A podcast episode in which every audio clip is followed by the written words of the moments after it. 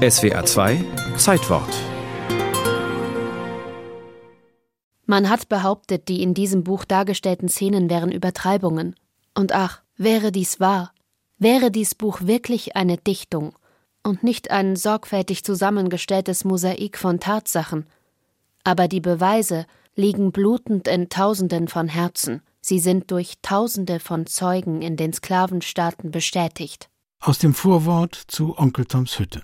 Harriet Beecher Stowe hat den Roman geschrieben, als die Diskussion um die Sklaverei einen Höhepunkt erreichte. Elisabeth Willnert, die ehemalige Leiterin der Stadtbibliothek Freiburg, über den am 20. März 1852 erschienenen Roman Onkel Toms Hütte, der sofort Furore machte da zwei Jahre zuvor, 1850, ein USA-weit geltendes Gesetz als fauler Kompromiss zwischen den Nordstaaten und den sklavenhaltenden Südstaaten beschlossen worden war, das zur Auflage machte, alle entflohenen Sklaven zu ihren Herren zurückzubringen bzw. ihnen nicht weiter zur Flucht zu verhelfen. Unter Androhung von Gefängnisstrafen.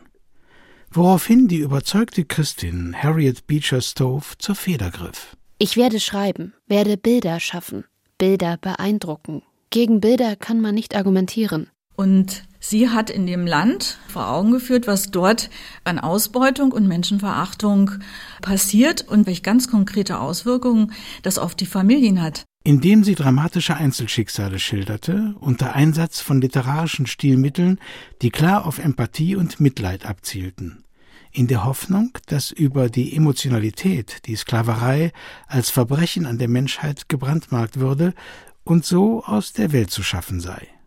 Hauptfigur ist Onkel Tom, ein gutmütiger, höchst zuverlässiger Sklave, der mehrfach verkauft und schließlich auf den Plantagen des Südens zugrunde gerichtet wird. Noch im Tod verzeiht er seinen Schindern, mit hoffnungsfrohem Blick aufs Jenseits was dem Buch bei aller Begeisterung auch Kritik eintrug, vor allem später in den USA der 68er Zeit, als Onkel Tom unter schwarzen Bürgerrechtlern zum Schimpfwort geriet. Und es gab ja dann hinterher andere Akteure, Martin Luther King und Malcolm X, die haben sich gewehrt, jeder auf seine Art. Während Onkel Tom sich der fast naiv wirkenden Hoffnung hingibt, dass unerschütterliche Menschenliebe, Gottvertrauen und unendliche Sanftmut etwas ausrichten können gegen Versklavung und brutale Menschenverachtung. Ich bin in der Hand des Herrn. Nichts kann schlimmer werden, als er es zulässt. Wir wollen an Gottes Gnade denken. Bete für die, die dich misshandeln. In der Situation damals ist es ja schon herausragend gewesen, dass eine Frau sich dieses Themas annimmt, die Sklaverei anprangert dass es um Menschenleben geht, die nur als Ware gehandelt werden und die Betroffenheit ist immer noch groß. Nicht zuletzt seit zu Beginn der 2020er Jahre in den USA unter den People of Color mehrere Todesopfer durch polizeiliche Gewalt zu beklagen waren woraufhin eine vehemente Debatte entbrannte und die Black Lives Matters Bewegung von sich reden machte. Ob dadurch allerdings das Buch Onkel Toms Hütte noch einmal in den Fokus rückt, dürfte fraglich sein. So jedenfalls die Erfahrungen der Freiburger Stadtbücherei. Es wird relativ wenig ausgeliehen.